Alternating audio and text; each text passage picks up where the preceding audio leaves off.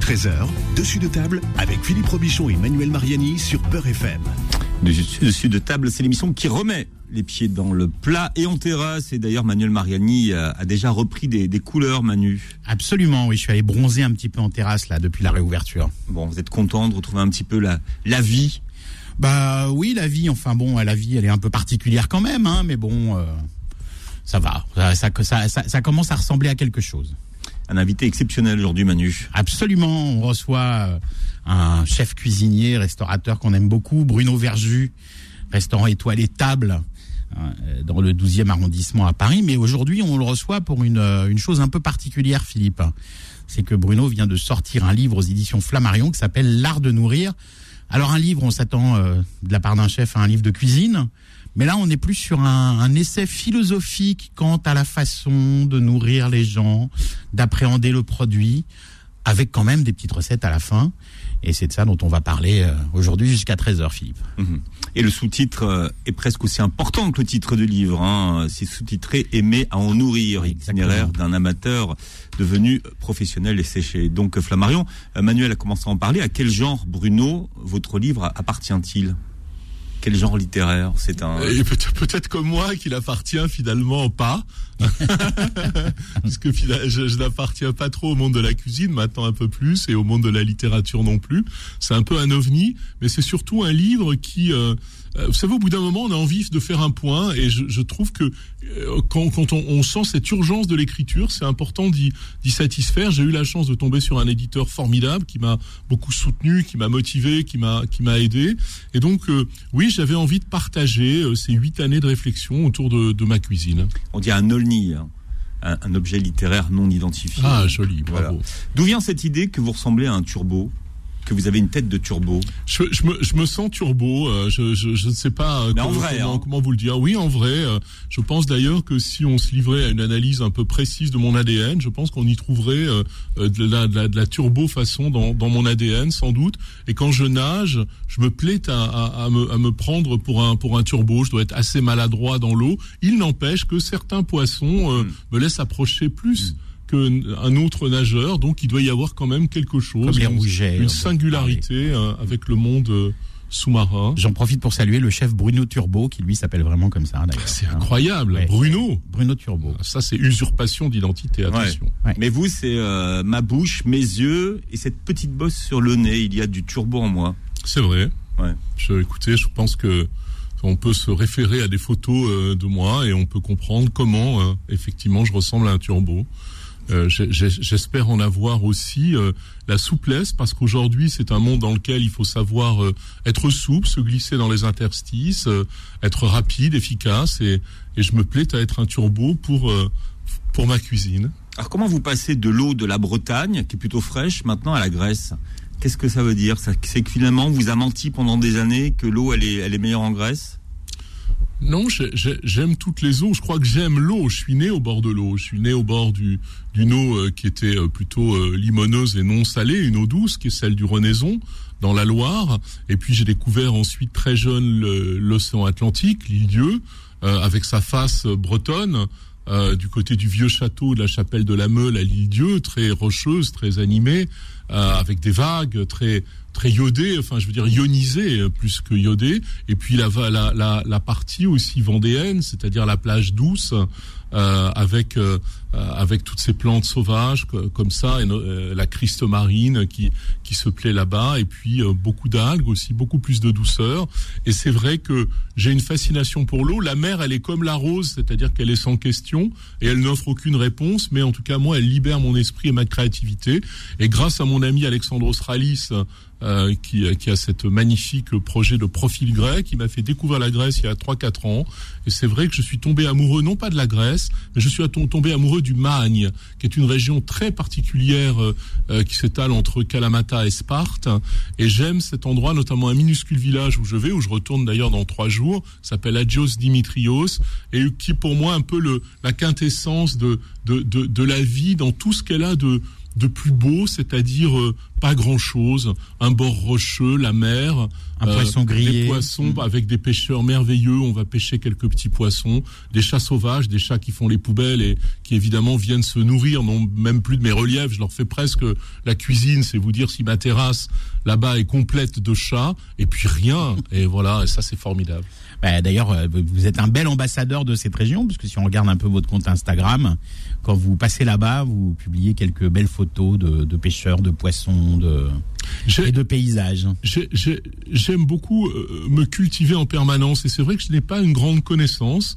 Euh, de la de la faune et de la et de la flore méditerranéenne parce que je suis pas un méditerranéen dans l'âme comme vous le soulignez je suis plutôt euh, côté Atlantique côté Bretagne.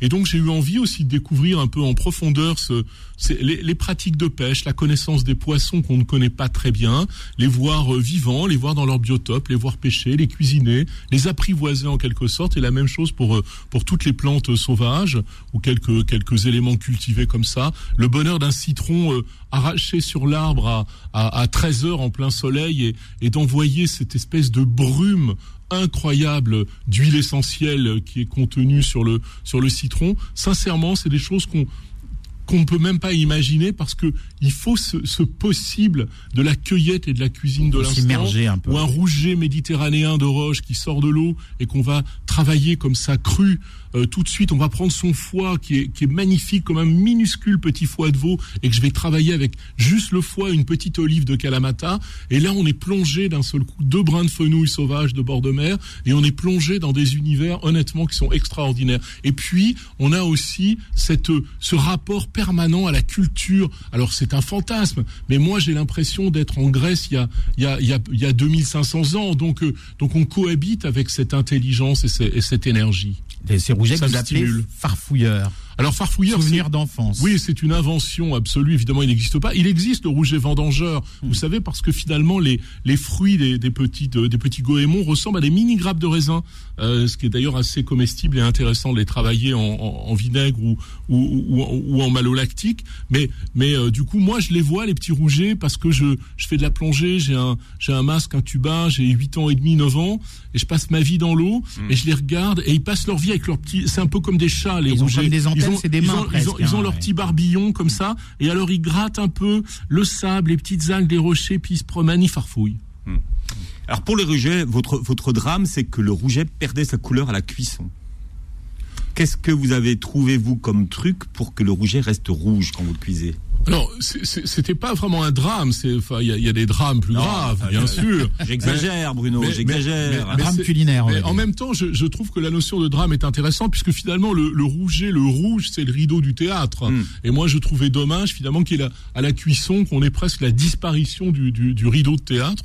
Et donc, euh, vous savez quelle est ma, ma sensibilité euh, incroyable aux couleurs, aux chromis dans la cuisine parce qu'elle témoigne du vivant. Et en fait, ce que je déplorais, c'est qu'effectivement, dès qu'on commence à travailler un produit, et notamment par une cuisson, eh bien, on part plutôt dans des tonalités de brun euh, plutôt que de rester évidemment dans, dans, dans l'énergie des couleurs du vivant. Donc, j'ai imaginé mon rouget euh, de deux façons. D'abord, garder la couleur, qui me paraissait important, pour l'honorer. Encore une fois, quand on travaille un être vivant, il y a une notion sacrificielle, et qui dit sacrifice, eh bien, il faut l'honorer, donc l'honorer de belle manière. Mm. Et donc, euh, l'autre chose, c'est que je déplorais, en revanche, qu'on puisse envoyer un jus de citron sur tous les poissons, ce qui évidemment a le mérite de, euh, de, de, désoler les arômes, enfin de rendre ça absolument d'une banalité affligeante.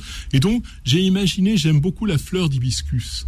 Vous savez, dont on fait le, le carcadé euh, en, en Égypte ou le bissap en Afrique. Et cette fleur de carcadé, elle est intéressante parce que c'est comme un gros jus de cerise burla. On a des grosses cerises là en ce moment avec une acidité très très élégante et puis ce côté très floral, très solaire. Oui, une acidité florale, justement. Très florale.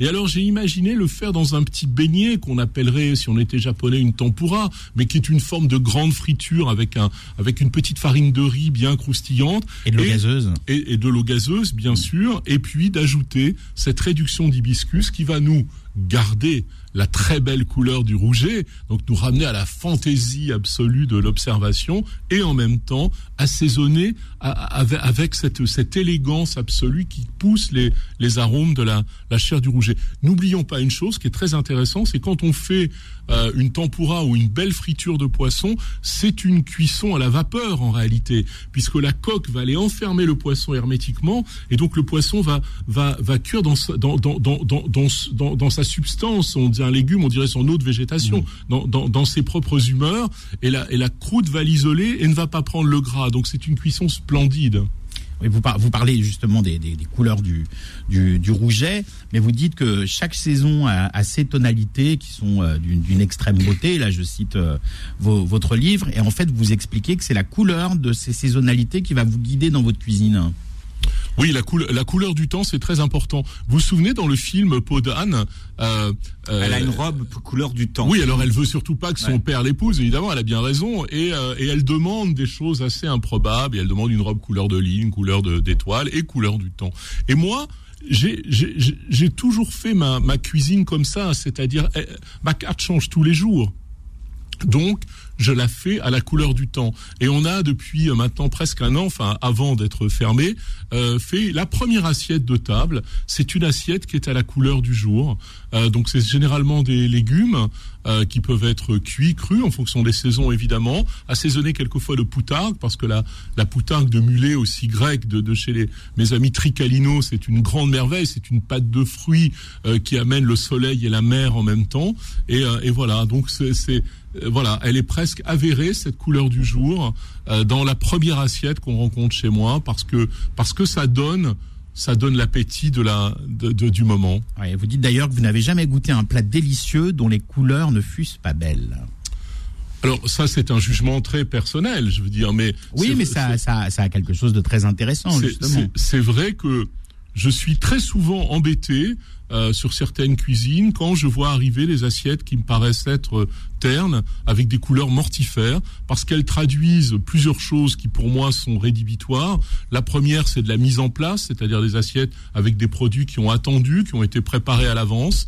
Euh, avec un non-respect en réalité de, des énergies et des vibrations. Les couleurs, c'est le témoignage de l'énergie et, de la, vibration, et que nous sommes faits d'énergie et vibration, et donc il y a une inadéquation complète à, le manger, parce qu'on sent que c'est en opposition avec son, propre système biologique, et donc j'ai voilà, j'ai juste pas envie de manger. Vous êtes anti-mode, Bruno Verju. Par exemple, aujourd'hui, vous dites que tout est expérience. Et alors, vous, vous détestez ce mot d'expérience? Ouais, si vous voulez. L'expérience client. Oui, je comprends. Oui, oui, bien sûr. Je, je très marketing. Hein. Je, je, je, déteste ça parce que quand c'est érigé en système, bien sûr qu'un client, quand il vient chez vous, il doit vivre quelque chose d'extraordinaire. Mais est-ce que pour autant, on doit la, la scénariser comme un spectacle de prestigitation, de ça l'ichéaisation ou, de, de, bien, bien sûr, c'est une vraie ichéaisation du, euh, du, du problème. Et ça m'horripile parce qu'en réalité, c'est c'est préfabriqué, c'est fake. Et aujourd'hui, avec tout ce qu'on vient de vivre, avec, cette période Covid, etc., est-ce qu'on a envie encore euh, d'aller vivre des choses qui sont euh, euh, finalement inventées par des gens de marketing ou des cabinets de RP euh, euh, plutôt que d'aller s'inscrire dans une vérité humaniste, dans un rapport aimant et dans un, dans un rapport naturel à l'autre. Parce que qu'est-ce qu'on peut faire de plus beau dans la vie que de nourrir? Et donc nourrir, ça mérite aussi le respect de l'autre. Et je pense que le respect, ça passe par la non-instrumentalisation de l'expérience, c'est-à-dire de dire bah tiens regarde ça commence, tu es arrivé déjà et, et je sais pas quoi, tu vas manger. Il faut que ce soit instagrammable, Bruno.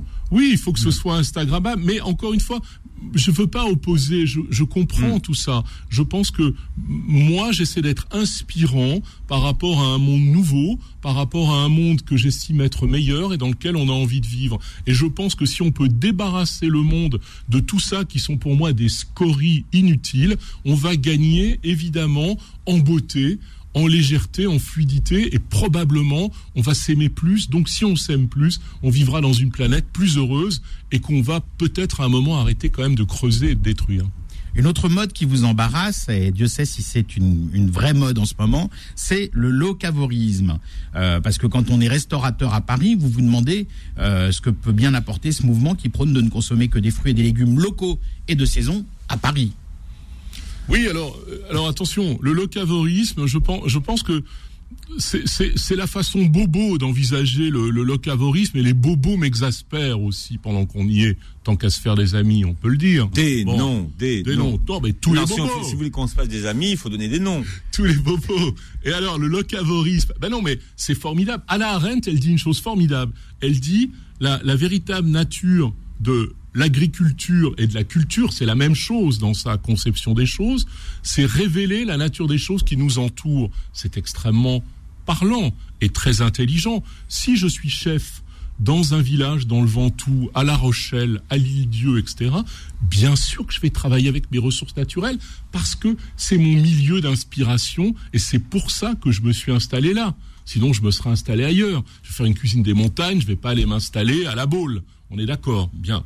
Euh, quoique certains le font. Une raclette Euh, à la boule, ça Voilà, trouver, mais je je suis sûr qu'il y en a qui le font. À Dubaï, Et- ça marcherait et- bien, la raclette, en moment. Évidemment. Et donc, mais quand on est à Paris, à Paris, on a, bah, c'est comme ça, c'est une capitale. On a Rungis. On a tout, Oui. non, on a tous les plus, oui, on a tous les plus beaux produits de France qui convergent avant de repartir d'ailleurs en province parce qu'ils passent tous à Rungis, la Mm. plupart d'entre eux, à Paris. Alors moi, je travaille pas avec Rungis, j'ai rien contre Rungis. J'ai pris le choix de donner mon argent directement aux gens qui produisent du sang, c'est-à-dire à mes artisans en direct. Mais je peux recevoir les produits les plus extraordinaires. Donc qu'est-ce que je vais aller me prendre la tête à travailler avec un, avec des gens à la Défense, à Neuilly, à Garches ou à ici les Moulineaux? Ça n'a aucun sens. Je veux dire, il n'y a pas de terroir à Paris. À un moment, il faut, il faut le dire et le comprendre, même si certains l'ont prétendu à un moment. Bon, Bruno Verjus, vous êtes notre invité. Jusqu'à 13h, vous publiez L'art de nourrir, euh, aimer à en nourrir, itinéraire d'un amateur devenu professionnel. C'est chez Flammarion. Dessus de table revient dans un instant. Midi 13h, dessus de table avec Philippe Robichon et Manuel Mariani sur Peur FM.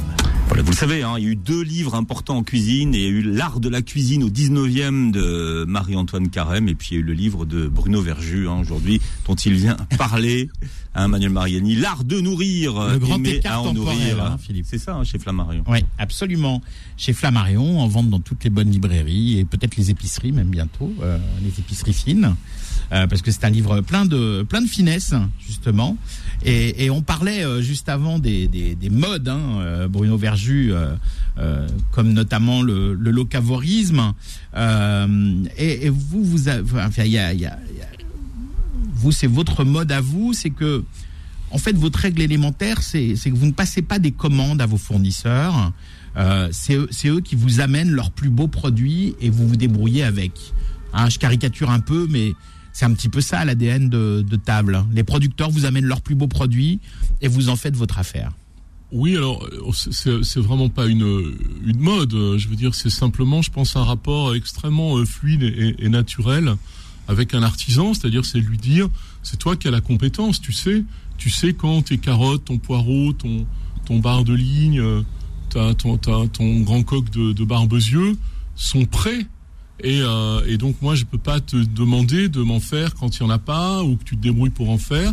Et donc je leur dis voilà quand vous estimez euh, que que vos produits sont euh, formidables, euh, eh bien vous m'envoyez la quantité disponible parce que je ne veux pas créer une pression sur votre biotope et le modifier. Je suis un restaurant, je suis pas un particulier, donc j'ai besoin de beaucoup de quantité. Euh, Oui, s'il y a que de belles sols, vous en voulez pas quatre? Donc de si belles et de pas belles. voilà, de- si ouais. j'ai quatre volailles, j'ai quatre volailles, c'est formidable. Il y en aura pour euh, pour quatre tables, par exemple. Et puis après, il y en aura plus pendant, euh, en tout cas de celle-ci, pendant six mois. Très bien. Et, et on a d'autres choses. Donc ça nécessite deux choses. La première, c'est d'avoir évidemment euh, une réserve de producteurs euh, formidables et d'artisans formidables, de façon à être nourris en permanence euh, de produits qui arrivent chez table. Et la seconde chose, qui est encore euh, plus intéressante pour nous, c'est que ça nous oblige aussi, chaque jour, à réfléchir à nos ressources avec toute l'équipe de cuisine et voir qu'est-ce qu'on va cuisiner, comment et de quelle façon, observer, ausculter les produits et puis euh, ensuite les, les facetter pour les traduire merveilleusement dans une assiette. Encore une fois, on revient, c'est une autre façon euh, d'aborder la, la couleur du jour, qui est plutôt la, la couleur du jour de nos artisans. Ça, ça peut créer des incompréhensions avec vos collaborateurs. Euh, comme vous le décrivez dans, dans le livre, notamment avec un cuisinier euh, coréen euh, qui voulait des fiches techniques, hein, comme on dit, euh, comme on dit dans les dans, dans, Oui, dans- les restaurants, euh, alors que chez vous il n'y a pas de fiches techniques. euh, euh, vo- votre cuisinier coréen dit je peux je peux plus travailler chez vous, Monsieur Verju, euh, j'ai pas j'ai pas de recette fixe, euh, etc. Oui, alors, il Et- était embêté parce qu'il me voyait faire des choses. C'est un garçon merveilleux que j'adore, qui est reparti en Corée, qui a ouvert un restaurant, qui a un talent fou, mais qui a aussi cette forme de discipline, on va dire, et de rigueur euh, qu'on ne peut pas lui reprocher. Ouais, qu'ont les Japonais euh, aussi. Elle hein. fait partie de son, de son ADN justement, et qui un jour me dit, écoutez. Euh, euh, vous savez, c'est toujours comme ça. C'est euh, quand, quand on quittait le service à minuit et demi, on vous dit chef, faut que je vous parle. Ça veut dire je m'en vais. Et donc il me dit chef, il faut que je vous parle. Euh, je dis bon, tu t'en vas? Oui chef, c'est trop difficile votre euh, cuisine. Je dis ah bon, qu'est-ce qui se passe? Je, je, je l'appréciais beaucoup ce garçon. Je l'apprécie toujours beaucoup d'ailleurs. Et il me dit oui parce que des fois vous mettez, vous écrasez une noisette, d'autres fois c'est une pistache et euh, et moi je sais plus comment faire. Et je lui dis mais là, tu sais, des fois j'écrase une noisette ou une pistache, ça dépend ce que j'ai sous la main. Euh, L'important, c'est que j'ai envie d'avoir euh, ce, ce petit, euh, petit oléagineux euh, croquant euh, comme ça dans l'assiette qui ramène une petite touche qui va aller euh, d'une certaine façon corroborer euh, la petite huile parfumée qu'on a mise à la fois dans le gras et en même temps amener un croquant et puis et puis renvoyer comme ça sur, sur, sur des notes un peu peut-être empyromatiques parce qu'on l'avait grillé. Donc c'est pas très grave. C'est l'idée, c'est c'est pas la pistache ou la noisette, c'est l'esprit de ce que l'on veut C'est un oléagineux torréfié Et dernière alors, minute. euh, alors il me dit ah d'accord d'accord bon ben je vais rester. voilà, c'était Ouais. trop mignon. Et en même temps, vous savez, chez moi, en fait, on est, euh, moi, je considère, vous savez, toujours, on, on oppose, parce que je suis un cuisinier autodidacte, on, on oppose la technique et la cuisine. Et on dit, mais, mais euh, c'est trop facile euh, de faire de la cuisine avec des très bons produits, euh, comme si on pouvait envisager de faire la cuisine avec des mauvais produits, ce qui me paraît déjà quelque chose d'un peu étrange, en tout cas dans le soin qu'on veut porter aux autres. Et puis, euh, et puis il y a la technique, c'est super important. Bah, évidemment, je veux dire, on ne demande pas à un mathématicien de savoir compter, on ne demande pas à un champion cycliste de savoir faire du vélo. Je dirais que ça va de soi, il n'y a pas de sujet sur la technique. La technique, c'est quoi en cuisine? C'est la, technique du feu, la technique de, de, la technique de comprendre les produits, de, de les évoluer. On n'est pas en train de faire un laboratoire d'agroalimentaire où il faut avoir des machines euh, pour faire des cuissons sous vide ou euh, voilà. Et donc, et donc du coup, chez moi, c'est l'école de la sensibilité, c'est-à-dire que chaque à chaque instant, on doit comprendre la sensibilité, le produit, les vibrations, le client, de quoi il a envie, le temps qu'il fait, pourquoi il y a telle lumière, comment, etc. Et à partir de ça, on construit une assiette qui, est la, qui doit être la plus belle assiette du monde à chaque seconde. Oui, vous dites d'ailleurs dans le livre, hein, au- au sujet de la technique, que c'est pas parce qu'on a la liste des ingrédients et des pesées que, que la recette s'offre à, à nous et que la clé, ça reste forcément la technique, même si elle ne peut pas faire cavalier solitaire. Euh, et on s'attend à ce que vous disiez, euh, il manque l'indispensable allié, le produit. Et non, là, vous parlez de sensibilité à ce moment-là. Je pense que la sensibilité, c'est tout, en tout cas dans la belle cuisine. Euh, je veux dire, quand c'est tellement facile à comprendre d'une certaine façon, il peut pas y avoir de dichotomie entre la cuisine professionnelle et la cuisine familiale. Quand votre maman ou votre amoureux ou votre amoureuse vous fait à manger, c'est formidable parce qu'il y a mis une intention, il y a mis du désir, il a mis de l'amour, il y a mis toute sa sensibilité. Donc ça vous touche. Et donc quand on est un professionnel, on ne doit pas quitter ce terrain-là. C'est notre premier terrain. C'est dispenser du bonheur, du plaisir et de la joie à ceux qui nous mangent. Pourquoi? Parce que notre cuisine n'existe que par ceux qui la mangent. Oui, pour réussir dans l'assiette, le secret est de la préparer comme pour la personne qu'on aime, écrivez-vous dans, dans votre livre. Bien hein. sûr. Avec évidemment des trésors de technique, d'invention et, et- et voilà. Comment est-ce que vous êtes passé de la catégorie amateur à la catégorie professionnelle? Ben, c'est un, euh, passer la catégorie amateur à professionnel, c'est un choc violent parce que vous le savez, moi j'adore faire à manger à la maison, je le fais toujours. Euh, je faisais à manger pour mes amis, pour ma femme, pour mes enfants, euh, Avec- voilà. Avec, avec la, la nouvelle vie, le monde de demain, il y a beaucoup de gens qui pensent qu'ils vont être, pouvoir être sauvés par la cuisine parce qu'ils, cuisinent bien à la maison. Mais ils vont être sauvés par la cuisine s'ils cuisinent bien à la maison. Évidemment qu'ils vont être sauvés. On sera tous sauvés par notre nourriture. Il faut comprendre ça. La Covid, c'est la maladie de la malbouffe. C'est absolument évident. Pourquoi Parce que quand on mange des choses mortifères, eh bien, on n'est pas heureux. Et c'est souvent malheureusement les gens les plus faibles, les plus faibles en culture, les plus faibles économiquement qui sont impactés. Et, et, donc, ils se nourrissent mal. Donc, ils ont effectivement ensuite un rapport aux énergies qui est un peu néfaste. Ils sont dans un état euh, qui, qui euh, d'alimentation qui contribue à les mettre dans une forme de dépression par rapport à la vie qui les entoure. Et donc, qui dit dépression constitue une immunodépression qui les rend évidemment plus perméables à attraper des maladies et surtout à favoriser que celles-ci puissent ensuite dé dégénérer en, en, en choses un, un, un, petit peu plus péjoratives. Mais alors vous, la nourriture nous sauvera. Mais comment est-ce que vous êtes passé de cette cuisine que vous faisiez chez vous, dans votre cuisine, à, la cuisine d'un restaurant par un, par un grand excès de naïveté, par ce désir irrépressible de, de nourrir. Parce qu'à un moment, je me suis dit, mais je vais être tellement plus efficace en nourrissant qu'en parlant, qu'en racontant les choses, parce que je vais semer objectivement des graines. J'ai plein plein de gens qui vont manger chez moi. Mais en faisant ça, j'ai fait un grand déni de réalité, parce que sinon, j'aurais jamais fait ce show ce saut sans parachute, parce qu'évidemment, si j'avais dû réfléchir à c'est quoi faire la cuisine comme un professionnel dans un restaurant, c'est 18 heures par jour, 7 jours sur 7. Il faut aussi être restaurateur, qui est un autre métier qui vous rend totalement schizophrène. On n'appartient pas. En France, faut appartenir. Moi, je sors pas des cuisines d'un étoilé de machin. Je sors de ma cuisine dans mon appartement. Et donc du coup, on travaille au début avec des collaborateurs qui sont ceux dont personne n'a voulu jamais et qui sont un peu les lost of the universe qu'on récupère chez et soi. Et c'est ceux qui vous conviennent parfaitement d'ailleurs. Bah, plus maintenant parce que ceux-là sont partis ailleurs. Mais aujourd'hui, j'ai la chance d'attirer des talents absolument formidables et on grandit ensemble. Mais donc oui, ça a été très très. Il faut le forger. C'est vraiment de l'ordre de, de se faire forger à la Est-ce que vous avez inventé une façon de faire de la cuisine? Évidemment, j'ai inventé une façon. Peut-être que d'autres cuisiniers qui sont allés à l'école hôtelière ou qui ont eu des bases, enfin. Évidemment, évidemment, quand on vient travailler chez moi, on oublie toutes les bases. On n'en a rien à faire des bases. Moi, j'ai un rapport extrêmement disruptif. D'abord, je fais quoi? Je pense que je suis un des seuls à faire, à faire, une cuisine à l'instant. C'est-à-dire que on n'a pas préparé un légume, on n'a pas préparé un poisson, etc., etc. Avant qu'on ait la commande de notre client, on fait la cuisine à la seconde. Et je vous assure qu'on n'attend pas des heures pour avoir les plats. Évidemment qu'on a fait certains retissages de volaille parce qu'elle mérite de patienter ou de viande. Qu'on a préparé des condiments, des huiles aromatiques, toute la palette, tout l'univers qui m'intéresse. Mais tout le reste, c'est travailler à la seconde. Qui fait ça dans un restaurant Personne. Il y a beaucoup de chefs triplement étoilés qui sont venus manger chez moi et qui m'ont dit oh, mais c'est dingue, mais rien n'est préparé, vous faites tout à la seconde. Et je dis bah oui. Ah, ben faut pas qu'il y ait quelqu'un de malade. Et vous êtes combien? Je dis ben on est trois. Ah ouais? Ah là là, mais c'était, c'était, euh, c'était, pour eux, c'était genre impossible, mmh. alors que c'est tout à fait possible parce que justement, on a des techniques très disruptives qui nous permettent justement de pas perdre de temps. Économie du geste. À quoi ça sert? Vous, Quand vous prenez, il y a quelqu'un qui arrive d'un autre restaurant, il fait 12 gestes, il coupe le poisson, il le pose là, après il fait un autre truc, après ça l'embête, donc il le redéplace là, il tue tout. Et quand il le met dans l'assiette, c'est mort. Alors mmh. que nous, je les enseigne à faire presque un seul geste dans une harmonie. C'est le cerveau qui a pensé à ça. Hop, on construit l'assiette, elle est au passe, elle part. Parce que deux minutes après, elle est morte.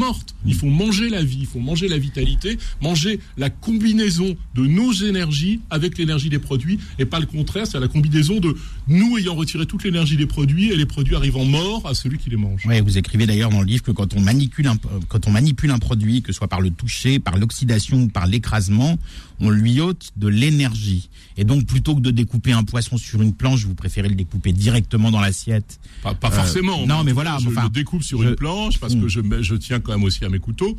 et, mais, je, mais, mais, dans le même geste, je vais le déposer. Voilà. voilà mais, sûr. Et, et, tout ça, d'ailleurs, on peut le, on peut le voir parce que, euh, bon, dîner dans votre restaurant euh, Table, qui rouvre d'ailleurs le, le 29 juin. Pourquoi nous avoir fait attendre autant? Bon, c'est pas grave.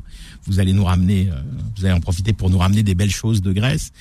Mais des belles idées, des le beaux produits. Le bronzage d'abord. Le bronzage d'abord. Voilà.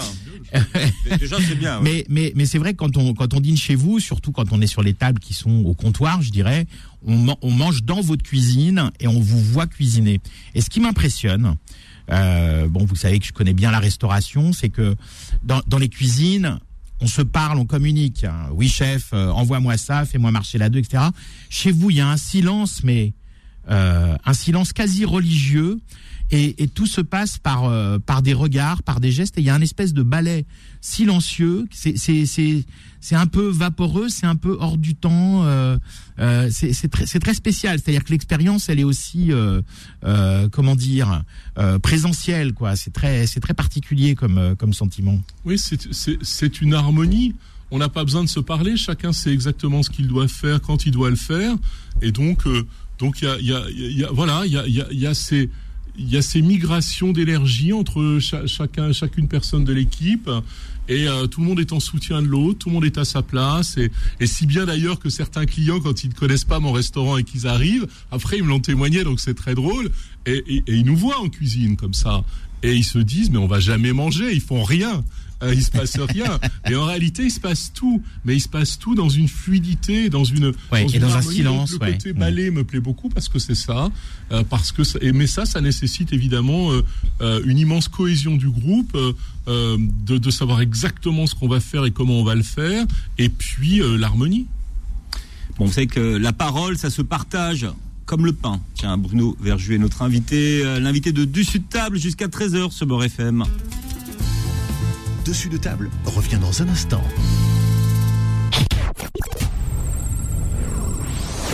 Sephora. Elle est belle. Elle est canon même. Elle est belle parce qu'elle reste elle-même. Qu'elle est comme elle est. Et qu'elle s'en fiche. Elle est belle parce que c'est ma mère. Chez Sephora, la beauté n'a pas de limite pendant la fête des mères. Jusqu'à ce soir, il y a moins 25% sur les coffrets parfums et les parfums à partir de 50 ml. Retrouvez cette offre en magasin sur notre site et en click and collect. Voir conditions sur sephora.fr. Sephora, the unlimited power of beauty, le pouvoir infini de la beauté. Carrefour Bank. La carte passe à 40 ans. Avec la carte passe Mastercard, profitez de moins 15% tous les jours sur des milliers de produits Carrefour. Vous n'avez pas encore votre carte? Ça tombe bien. À l'occasion de ces 40 ans et jusqu'au 14 juin, pour la première utilisation de votre carte passe, profitez de 20 euros offerts en bon d'achat. Carrefour Banque. 15% crédité sur votre compte fidélité après adhésion prime fidélité hors promotion. Carte de crédit ou paiement comptant, délai de rétractation de 14 jours, conditions sur carrefour-banque.fr. Allez, allez, tu m'aides à choisir? Bon, ce jean, beau ou pas beau? Très beau. Et ce haut-là? Super beau. Et cette robe? Incroyablement belle. Bon, ouais, ben voilà, je prends tout. En ce moment, c'est les beaux jours chez Camailleux. Alors pour nos retrouvailles, profitez de moins 50% sur toute la collection printemps. Rendez-vous dès maintenant en magasin et sur camailleux.fr. Détail de l'offre disponible sur camailleux.fr. Bon, pour me faire pardonner d'avoir fini le café ce matin, je te promets que tu travailleras plus jamais sans l'odeur d'un bon café chaud. Bisous. Jusqu'à mardi chez Auchan, le lot de 3 paquets de café moulu carte noire bénéficie de 34% de remise immédiate. 34% de remise immédiate sur le lot de 3 paquets de 250 grammes de café moulu carte noire, soit 5,58€ au lieu de 8,46€. 7,44€ le kilo. Valable dans vos magasins et drive Auchan participants. Vos magasins Auchan sont de nouveau ouverts aux horaires habituels. Showroom privé présente le dilemme de Ninon. Leur acheter ce qu'il y a de mieux, mais sans se ruiner, c'est encore mieux. Et à l'occasion des French Days, payez en 3 ou 4 fois par carte bancaire avec notre partenaire Honnet. Showroomprivé.com responsable de votre plaisir. French Days, les jours français, du 27 mai au 2 juin à 7h, valable sur une sélection de ventes, financement de 40 à 4000 euros, apport obligatoire, frais maximum de 20 euros, délai légal de rétractation sous réserve d'acceptation par Honnet Banque RCS 546 380 197, conditions sur showroomprivé.com slash. Jusqu'au 18 juillet, tout roule avec la patte patrouille chez Leto. Tous les 20 euros d'achat et ou pour l'achat d'un produit partenaire, obtenez une pochette offerte comprenant deux autocollants pour compléter un album trop waf, un tatouage mais aussi une vignette pour collectionner des coussins qui ont du chien. Faites vite et venez découvrir les produits pas de patrouille. Netto, on gagne tous à payer moins cher. Modalité sur netto.fr. Il y a tellement de problématiques quand on est à son compte. Par exemple, mes allergies, c'est un vrai handicap. Et en plus, je suis fleuriste. Mais ça, chez Aesio, ils s'en chargent avec leur offre Aesio Santé Pro, créée avec des travailleurs indépendants. Suivre une autre voie, celle du partage, c'est d'abord penser aux autres et en faire plus pour eux. Comme avec l'offre Aesio Santé Pro, qui couvre même les traitements liés aux allergies, ainsi qu'une liste étendue de médecine douce. Aesio Mutuel, décidons ensemble de vivre mieux. Voir conditions et informations sur aesio.fr. À tous ceux qui disent non, non, pas de dessert pour moi, merci, parce que c'est bientôt la saison des maillots. À ceux qui craquent et qui demandent quelqu'un partage un tiramisu avec moi?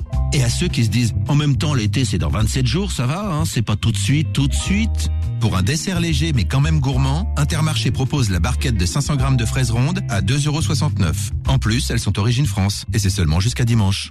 Intermarché, tous unis contre la vie chère. Catégorie 1, soit 5,38€ le kilo. Modalité magasin et drive participants sur intermarché.com. Et si vous achetiez des produits français sur un site français Chez Cdiscount, pendant les French Days du 27 mai au 2 juin, nous vous proposons, en plus de nos offres exceptionnelles, une large sélection d'articles made in France. Et oui, on a tous plein de bonnes raisons de faire appel à Cdiscount. Et avec nous, vous faites le choix du e-commerce français. French Days, les journées françaises. Sur France 5.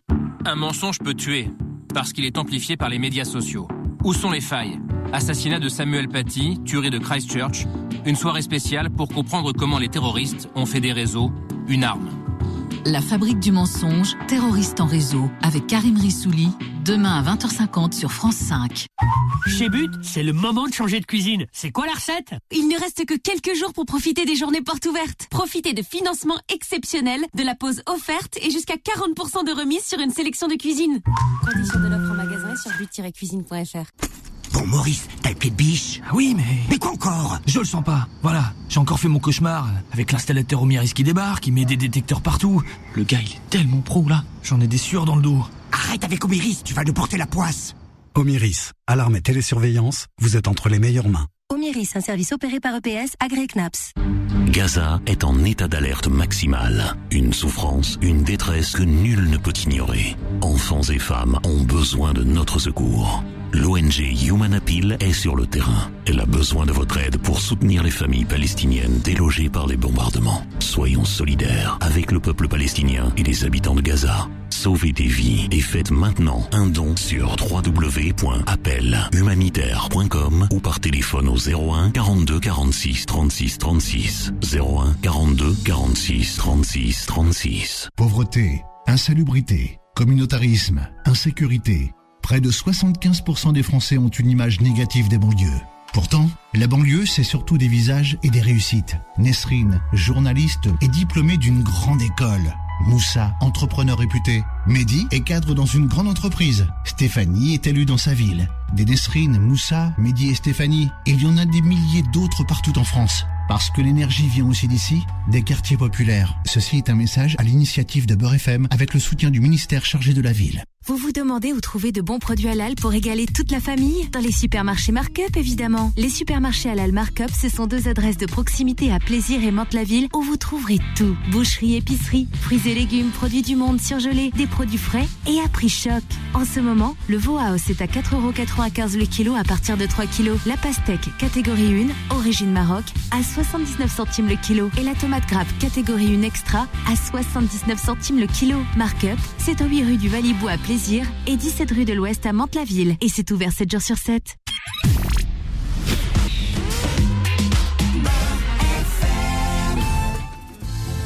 Midi 13h, dessus de table avec Philippe Robichon et Emmanuel Mariani sur Beurre FM.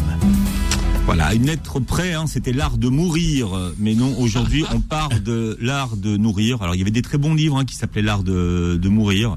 Il y avait le, le livre de Marie de Henzel, notamment, un livre de Paul Morand. Ouais. Mais, euh, quand vous avez choisi votre livre, le titre de votre livre, vous, vous, pensiez à ça? Dans l'art de nourrir? Non, non, je pensais à Ovid, je pensais à l'art d'aimer. Je me disais, tiens, finalement, j'aimerais bien être le Ovid de la, du nourrir. Mais euh, non, l'art de nourrir, parce que je pense que nourrir est un art d'une certaine façon, sans euh, sans le sans le côté, je veux dire, euh, élitiste de l'art, euh, parce que c'est euh, c'est c'est l'art d'aimer aussi. C'était pour ça que j'avais ce, ce parallèle évident. Et vous savez, euh, entre nourrir et et mourir, il y a un seul son, et en même temps, c'est toute une vie qui nous sépare. Et aujourd'hui, on a une actualité évidemment particulière, parce que d'un seul coup, on a redécouvert ce que c'était que mourir, puisque évidemment, on est dans des sociétés qui fabriquent Mm. absolument le déni de la mort. Et le déni de la mort, il a commencé à être fabriqué évidemment dans la nourriture, puisqu'il ne fallait que d'une certaine façon, plus rien ne puisse rapprocher ce que l'on mange d'un animal vivant. L'achievement de, ce, de cette histoire-là, c'est-à-dire le, suprême absolu de, il n'y a plus aucun rapport avec rien, étant le hamburger qui, comme vous le savez, je, je, je mène le combat contre le hamburger en trouvant que c'est indigne euh, de hacher des pauvres vaches élevées dans des conditions abominables et tuées euh, de façon et massacrées euh, au nom de euh, nourrir une population euh, et la rendre et la rendre malade. Donc simplement, si on pouvait, je ne sais pas s'il y a des industriels qui m'écoutent, mais dépêchez-vous à fabriquer de la, de la protéine végétale triturée, aromatisée, moins chère que la viande, et on va sauver des centaines de millions d'animaux qui meurent pour rien. D'ailleurs, vous, vous, ce côté euh, euh, euh, vivant de, la cuisine et de vos recettes, vous l'appliquez par exemple à ces, à ces petits chipirons que vous essayez de rendre presque vivants dans l'assiette, comme s'ils nageaient dans l'assiette, et qu'ils aient une consistance aussi. Enfin, un, un de vos clients vous a dit, euh, quand j'ai mangé vos, vos chipirons, j'avais l'impression d'a- d'avoir, d'être en train de nager d'avoir avalé un chipiron vivant. euh. Oui, je lui ai dit, c'est exactement pour ça que j'ai, fait cette recette parce que j'avais observé il y a très longtemps euh, dans un restaurant espagnol euh, qui s'appelle El Cano, qui est maintenant devenu très très célèbre pour ses turbos. Et un, un jour, euh, Ettore, m'a, euh, Aitor, pardon, m'avait apporté les petits chipirons qui venaient d'être pêchés à la ligne. Alors un petit chipiron, c'est quoi? C'est un encorné mais tout petit qui fait 4-5 cm de long. Et ce qui était magnifique, et moi, j'ai une fascination pour les méduses. Hein, euh, euh, dans les aquariums, je trouve ça tellement beau et les encornés, parce que évidemment, il y a cette euh, cette adaptation au milieu, euh, ces changements de couleur, ce, côté presque euh, euh, comment dire art vidéo, vous voyez, où il y a, des mimétismes qui se créent en fonction d'influences extérieures. Peut-être encore une fois la couleur du jour, eh bien, euh, m'impressionner. Et quand je les ai vus euh, bah, j- ça m'a ça m'a touché, j'ai trouvé ça sublime, j'ai trouvé ça tellement beau. Et un jour, j'ai eu l'occasion d'en travailler pour mon restaurant, et je me suis dit, mais moi, je veux reproduire ça dans l'assiette. Oui, le Je côté veux- irisé du, du je veux cette émotion, je veux cette, ouais. cette vibration. Et alors, vous savez que j'ai développé un- une série de plats qui s'appelle les mi-crus, mi-cuits, c'est-à-dire, on sait pas où on est, hein, c'est, c'est, c'est, c'est- voilà, on, euh, En cas, on est peut-être plus cru que cuit d'ailleurs. non, on est, Non. on est vraiment, euh, on est, on est vraiment entre les deux, sachant qu'entre les deux, ça n'a pas de sens. Et le Donc homard, en fait, on est cru chaud. Le homard, par exemple. Non, mais ce qui est intéressant, c'est qu'il faut comprendre que la notion de cru et de cuit n'a aucun intérêt. Elle est simplement au service du produit. Ce qu'il faut, c'est aller tromper notre cerveau pour qu'il nous sorte de nos archaïsmes. Oui, parce que vous parlez d'homéothermie. oui, hein, et, qui, euh. et qui nous sort de nos archaïsmes et qui nous sortent aussi de, de toutes les contextualisations qu'on peut avoir par rapport à notre culture, qui, est- qui peut être une culture méridionale, une culture très française, une culture du Nord, une culture japonaise, etc. Et donc du coup, quand on, on va baigner comme ça ce petit chipiron dans un beurre clarifié à 40 degrés, qui a été lui-même infusé de carapace de homard, légèrement parfumé par ses goûts rôtis. Eh bien, qu'est-ce qui se passe quand on va le mettre en bouche? On va pas se retrouver dans une situation où on mange un truc cru, donc on dit ah ouais c'est un sashimi, je suis au Japon, pas du tout. Et, et donc on va se dire ah oui c'est cuit parce que le cerveau dit ah bah oui regarde c'est un petit goût de cuit, tu vois c'est cuit. En même temps c'est cru, mais c'est à température de bouche, c'est à 37 degrés. Donc on est paumé. Et puisqu'on est paumé, justement, parce qu'on a cette espèce de dépaysement complet par rapport à une réalité à, à manger, on peut profiter absolument incroyablement du produit tel que moi je l'ai imaginé. Et c'est vrai que moi j'ai imaginé nager comme il m'arrivait quelquefois nager au milieu d'un petit banc de sardines ou d'anchois et d'être dans un miroir sous la mer et s'y voir presque refléter. Et bien là, on nage et on avale un chipiron en nageant et on se dit waouh, j'ai mangé la mer. Et c'est ça. Mais à table. À table et chez table. chez table. chez table. Alors, euh, c'est vrai que ça, ça vous l'appliquez effectivement, euh, comme disait Philippe aussi, à votre homard qui est cuit euh, dans un. un voilà, le clarifié, homard, le foie gras aussi, qui est un mi-cru, mi-cuit. Enfin, il y en a, il y en a, il y en a une série. Mais avant, je savais pas que c'était faut une tromper série. le cerveau, c'est ça qu'il faut comprendre aux gens. Ça- C'était le homard, hein, vous ne le dites pas aux gens finalement. Non, mais on- de toute façon, se nourrir, c'est tromper son cerveau.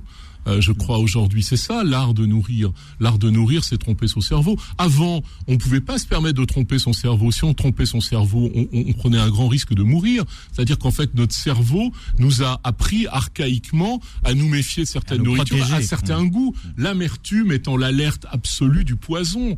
Euh, les acides aussi, les astringences. Et justement, je pense que la belle cuisine, c'est de montrer comment on va apprivoiser euh, contre euh, notre cerveau euh, reptilien euh, la, la vérité de, de produits pour, euh, pour d'un seul coup découvrir de nouveaux horizons. C'est comme dans la culture, quand on lit un livre d'un auteur magnifique, et bien d'un seul coup, on a l'impression d'être plus intelligent et de- et d'ouvrir des voies nouvelles. Et je pense que la cuisine que je pratique, elle essaie de faire ça, d'être inspirante et d'ouvrir des voies nouvelles. Alors, vous expliquez dans votre livre comment certaines de vos idées vous sont arrivées, comment il vous est venu d'assaisonner votre mousse au chocolat, d'huile d'olive et de- et de sel. D'ailleurs, ça s'est passé en deux temps. Oui, ça s'est passé absolument en, deux temps parce que euh, j'a- j'avais ce souvenir et je l'ai écrit dans mon premier livre de cuisine. Euh, moi, je suis un enfant, je suis né à Renaison à la campagne. Nous, on a du beurre. Pas salé, on a du beurre doux, euh, on a du chocolat parce qu'il y a François Pralu à Rouen qui fait des chocolats absolument exceptionnels depuis euh, presque toujours, et puis on a du très bon pain. Bon, et donc le 4 heures quand j'étais petit, euh, c'était une belle tartine de pain frais le beurre assez épais, ce qui explique probablement mon, en- mon, mon, mon, mon embonpoint sui generis, et puis du chocolat euh, gratté au couteau dessus. Oui, qu'on râpait avec la pointe du couteau. Voilà, et ça c'était honnêtement, mais le dessert fantastique, le 4 heures, mais merveilleux, extraordinaire. Et du côté de Barcelone, ils ont un peu la même chose, mais ils sont un petit peu plus sophistiqués et surtout ils ont pas de beurre. Donc eux, le pain, ils le font toaster. Et comme il est chaud, ils posent un carré de chocolat noir sur le pain chaud qui du coup va commencer, vous voyez, à, à s'abandonner comme ça sur la mie croustillante. Et puis un petit coup d'huile d'olive et trois grains de sel parce qu'ils sont en bord de mer. Et donc quand j'ai fait ma mousse au chocolat, j'ai agrégé un, un, un, un peu, un peu tout ça, aidé par un ami chef d'ailleurs extraordinaire euh, qui est maintenant un peu retiré, mais qui était le grand, grand génie de la cuisine italienne, qui est Tony Vianello, génie du risotto, gé- gé- génie des gnocchi, les plus grands gnocchis que j'ai mangés de ma vie, et qui un jour m'a dit, mais, mais oui, mais vas-y, quoi, c'est, ça. Euh, et, et, et, et donc voilà. Et puis, et puis la mousse, elle a évolué aussi. Et c'est ça qui est beau dans la cuisine, c'est qu'on est toujours dans ces transitions sublimes de rencontres et d'histoire et de narration. Je vais euh, célébrer l'anniversaire d'un restaurant que j'adore à Bruxelles qui s'appelle Marou. Euh, J'ai mon ami Boris et Kiki. Et puis, euh, je fais la cuisine pour eux et, et, et je marie évidemment des, des, des, des influences coréennes avec ma propre cuisine. Et donc, ma mousse chocolat, je la faisais toujours avec une, une crème à l'oseille fraîche, en fait, hein, qui ramenait une belle acidité, une belle fraîcheur. Et là, j'ai transféré... Presque métallique, oui, une Oui, et là, et là, et là, du coup, je, je suis passé sur ce, ce mix de, de piment coréen que j'aime, j'affectionne particulièrement, qui est comme une crème, qui s'appelle le gochujang. Et donc, et donc, oui. et donc voilà, et donc, on, et, et du coup, on rend hommage au grand chocolat des Aztèques et, au grand chocolat quand il arrive en France à Versailles, parce qu'on a ces chocolats qui sont assaisonnés, parfumés d'épices et, et, et en même temps euh, On rappelle chez les Aztèques. honorés d'huile d'olive. On le rappelle d'ailleurs chez les Aztèques, le chocolat, on, on- on s'en sert pour cuisiner salé, hein, avec le poulet dans les sauces. on s'en sert pour ouais. tout, le chocolat. Alors on va terminer avec le scoop de votre livre et on va rester en Espagne avec l'histoire de la tarte aux pralines qui est devenue aujourd'hui euh, cette, cette tarte aux pralines presque un lyonnaise. Alors la tarte aux pralines, c'est l'emblème absolu euh, de la région lyonnaise. On a, on a tout. Moi, j'ai été élevé à la praluline aussi de François, enfin du père de François Pralu, euh, Auguste Pralu, et euh, et la praline fait partie de, de mon univers d'enfance. Souvenons-nous aussi de ces magnifiques îles flottantes constellées de petites étoiles Les roses, pralines qui sont roses, les, les pralines sublimes. Et à Lyon, il y a la tarte aux pralines. Et moi, j'ai envie de faire la tarte aux pralines parce que j'aime aussi montrer cette partie d'héritage et, et faire les citations de ceux qui sont importants. Alain Passard, Jacques Génin, Bernard Paco et évidemment l'immense Alain Chapelle. Et je, j'essaie ma tarte praline et je parle avec mon ami Frédéric Ménager de la ferme de la Ruchotte qui lui a travaillé avec Alain Chapelle, qui me voit faire mes essais et qui me dit Bruno, voilà, je te raconte comment on fait, mais tu le dis à personne. Je fais la tarte praline. Et un jour, j'ai un appel téléphonique euh, euh, du, du petit-fils d'Henri Cornille. euh, puisque la tarte Alain Chapelle dans son livre dit tarte aux pralais- pralines rose selon la recette de mon ami Henri Cornille. Petit-fils d'Henri Cornille qui me dit ah j'aimerais vous rencontrer etc. On se rencontre et il me raconte et je lui dis mais c'était qui votre grand-père? Alors il me dit bah mon grand-père c'était un homme d'affaires un peu riche euh, à Valence etc. qui fréquentait que les trois étoiles Fini Et la suite est dans votre livre. non, non, on va pas spoiler la fin. Non, on va pas, parce que c'est fini en fait. Et si vous voulez gagner le livre de Bruno Verju, Et donc oui. avoir la fin de la bon, recette bon. Si vous voulez la fin de l'histoire Ah, des- de la tarte au Quel praline. teaser Eh dingue. ouais. Euh, vous pouvez gagner le livre de Bruno Verju. Vous allez sur mon Instagram, mariani.manuel, M-A-R-I-A-N-I, comme ça se prononce, point Manuel, M-A-N-U-E-L, E sur Instagram. Et puis, euh, vous vous laissez guider. Euh, oui, à 12h50, à 12h54 sur Beurre FM. Il vous reste 12 secondes. Il vous reste 12 secondes. Non, non, vous pouvez aller jouer jusqu'à la semaine prochaine. On fera le tirage au sort en direct dans l'émission de la semaine prochaine, Philippe. Merci Bruno Verju. On vous retrouve la semaine prochaine. Manu, vous réécoutez l'émission en podcast sur beurrefm.net et vous verrez la vidéo de l'émission sur notre chaîne YouTube. Très bon week-end à tous. Retrouvez Dessus de table tous les samedis de midi à 13h et en podcast sur beurrefm.net et l'appli Beurre FM.